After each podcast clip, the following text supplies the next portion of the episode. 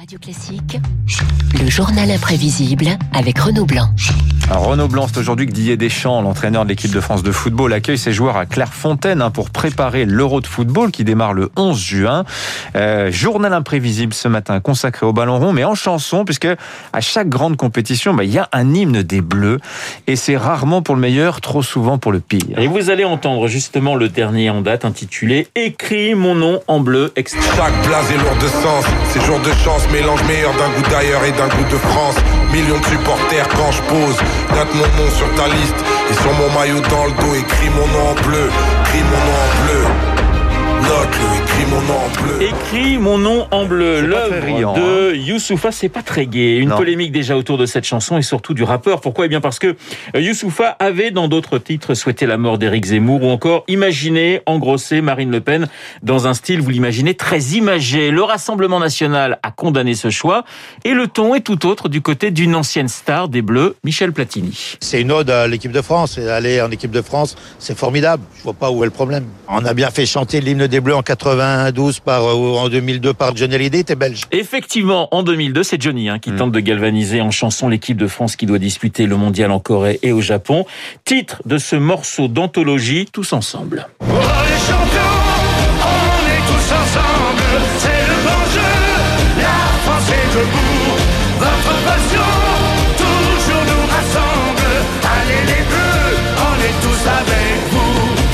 Bon, ça ne va pas porter chance aux Bleus puisqu'ils seront éliminés au Aïe, aïe, premier aïe. tour. Johnny, invité quelques semaines avant le début du mondial pour parler de ses liens avec les joueurs de l'équipe de France. Interrogé par Claire Chazal, le chanteur se plante légèrement dans les noms. Alors, est-ce que vous les connaissez, ces joueurs de football? J'en connais quelques-uns. Bon, bien sûr, je, je connais, euh, je connais Zazie. Bon, je, je, je l'adore comme joueur. Bon. Zizou, Zinedine Zidane qui devient avec Johnny Ouais. Zazie, entend, chanteuse. on, on entend qu'il qu'il connaît pas le football. là. Chanteuse qui a du talent mais qui marque peu de buts euh, sous le maillot tricolore. La chanson des Bleus, Dimitri, c'est une tradition hein, avant chaque grande compétition qui frise, faut bien le dire, rarement le chef-d'œuvre. S'y sont risqués Dalida, Enrico Macias, Sacha Distel, Jean-Pierre Foucault ou encore Denise Fabre, 1982, mondial en Espagne et Denise Fabre se lance dans Olé la France, attention tous aux abris.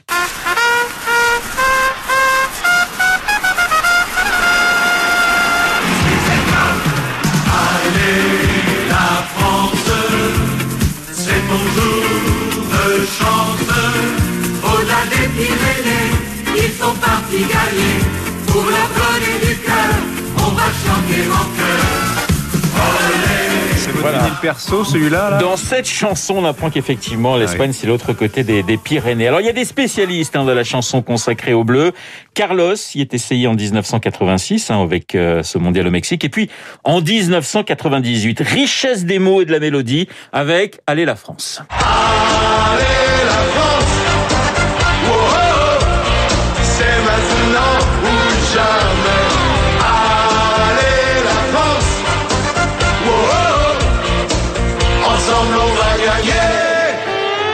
Alors c'est assez formidable. Hein. Dimitri, beaucoup de chansons sont consacrées aux stars de l'équipe de France d'hier et d'aujourd'hui. Platini, Cantona, Zidane, Kanté ont été magnifiés en chansons. Petite pépite pour vous, ce n'est pas un joueur, mais un entraîneur qui est à l'honneur avec ce titre de Catherine Ringer, la chanteuse hein, d'Erita Mitsuko. Catherine Ringer et une chanson, non c'est pas mal, vous allez voir, dédiée à Raymond Domenech. Je kiffe Raymond. Oui, je kiffe Raymond. Pas mal ce mec. Il me fait l'effet. Sacré beau mec, ce Domenech. Hein C'est Andy revu et corrigé. hein. C'est un petit peu un dire revé corrigé. Raymond Domenech, le plus impopulaire hein, des sélectionneurs français. Le rap, la variété, le rock et le classique, me direz-vous. Eh bien, samedi se déroulera la finale de la Ligue des Champions entre Manchester City et Chelsea. Et au moment de l'entrée des joueurs, vous entendrez cet air.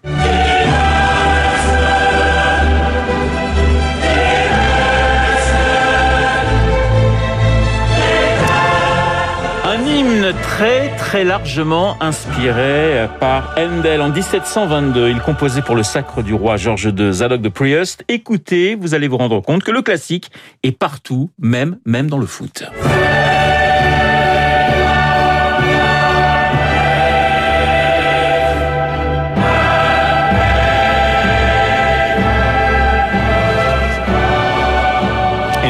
Souvenir qu'Augustin Lefebvre de la rédaction de Radio Classique nous avait raconté justement l'histoire de l'hymne de la Ligue des Champions dans son merveilleux podcast Retour vers le classique. Non, Ça mais c'est une bible, cet Augustin Ah mais Lefebvre, oui oui oui hein. et, et toute l'histoire était racontée en détail. Oh merci en tout cas moi mon préféré c'est le Carlos quand même c'est peut-être pas le Je plus sais que vous aimez dans le beaucoup texte, Carlos, et ça, mais je le vous reconnais trouve- bien là, Dimitri. Mais oui mais c'est joyeux c'est entraînant et voilà euh, c'est l'équipe de France mais on lui passe on lui passe tout quand elle gagne. Allez les Bleus le 11 juin Euh, contre qui euh, démarre-t-il d'ailleurs la compétition L'Allemagne, figurez-vous. Ouf. Oui, c'est chaud. hein.